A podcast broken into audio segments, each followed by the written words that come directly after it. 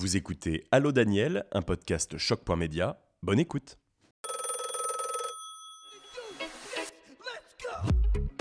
Allô, c'est Daniel. Être président d'un réseau de carrossiers, en quoi ça consiste? Je demande à Thomas Melzer, président du GE 5 Star France, de nous en dire plus. Bonjour Thomas. Bonjour Daniel. Quelles sont les compétences clés nécessaires dans ton poste? Bon, en tant que président du, G... président du GIE Five Star, je côtoie beaucoup de personnes différentes. Tout d'abord, les membres, donc les adhérents, mais aussi ma propre équipe, mais aussi des assureurs, les constructeurs, les fabricants, etc. C'est pourquoi l'enthousiasme et la motivation sont très importants. Vouloir travailler avec les gens et atteindre ses objectifs, ce sont des points importants aussi.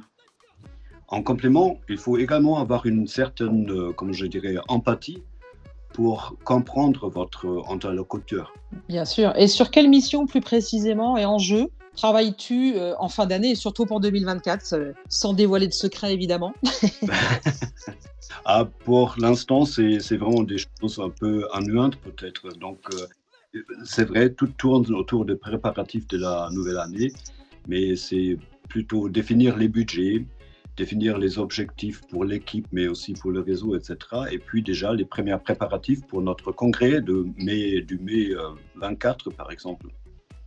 Est-ce que ces enjeux, ils sont euh, calés sur plusieurs années ou euh, sont réservés à l'année 2024 donc tout d'abord, le focus, c'est vraiment sur l'année 24, bien sûr. Mais il y a d'autres projets qu'on a commencé il y a quelques semaines le projet évolution, donc euh, sur la qualité, la marque, le RSE, euh, qui ne euh, sont pas arrêtés fin d'année 24. Donc ça va être pour mis à long terme. Bien sûr, tu as évidemment des enjeux à moyen terme et à long terme. Voilà. Comment vois-tu la place de la femme dans la filière mobilité? En fait, la question devrait être superflue et ne devrait pas être un sujet, si je peux. C'est vrai. Dire. Je suis bien d'accord. mais quand même, pour donner peut-être quelques exemples pour euh, la raison où je suis très heureux que nous assistons à un changement, je trouve. Donc, il y a trois semaines, nous avons eu un groupe de projet, euh, Five Star, sur la durabilité, donc le RSE. C'était un groupe de, de 10 personnes, donc un mix de, directeurs de réseau, euh, les carrossiers, etc. Et ici, les hommes étaient minoritaires. Deuxième exemple, la semaine dernière, euh, nous avons organisé un cours de formation pour les peintres en formation ici à l'Académie. Et là, deux tiers étaient des femmes. C'est une très bonne nouvelle. Surtout quand tu dis que c'est aussi bien dans la gouvernance, dans les, chez les carrossiers en fait. Hein. Ça veut dire que exact. cette filière euh, commence à avoir de l'attraction pour, euh, pour tout le monde et, et les femmes y voient un intérêt aussi à, à y travailler. Donc c'est une très bonne nouvelle. Absolument. Si tu devais choisir un autre métier en carrosserie peinture, quel serait-il? Donc tout d'abord, euh, je ne suis pas un carrossier, mais je viens d'une profession complètement différente. Euh, mais si je devais choisir à nouveau, carrossier ou peintre sera sur la liste restreinte.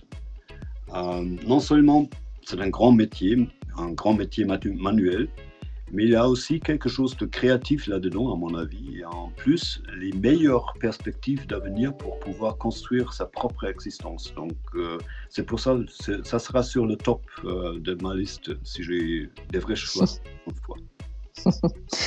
que dirais-tu à un, ou une jeune euh, pour définir les forces de cette filière dans laquelle tu travailles?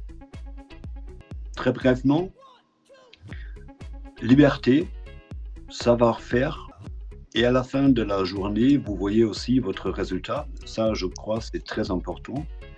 Euh, et ça me manque des fois dans ma euh, position là. Euh, et, en plus, vous avez des possibilités illimitées de vous développer davantage. Donc, de vraiment, vous avez tous dans vos mains avec cette profession-là.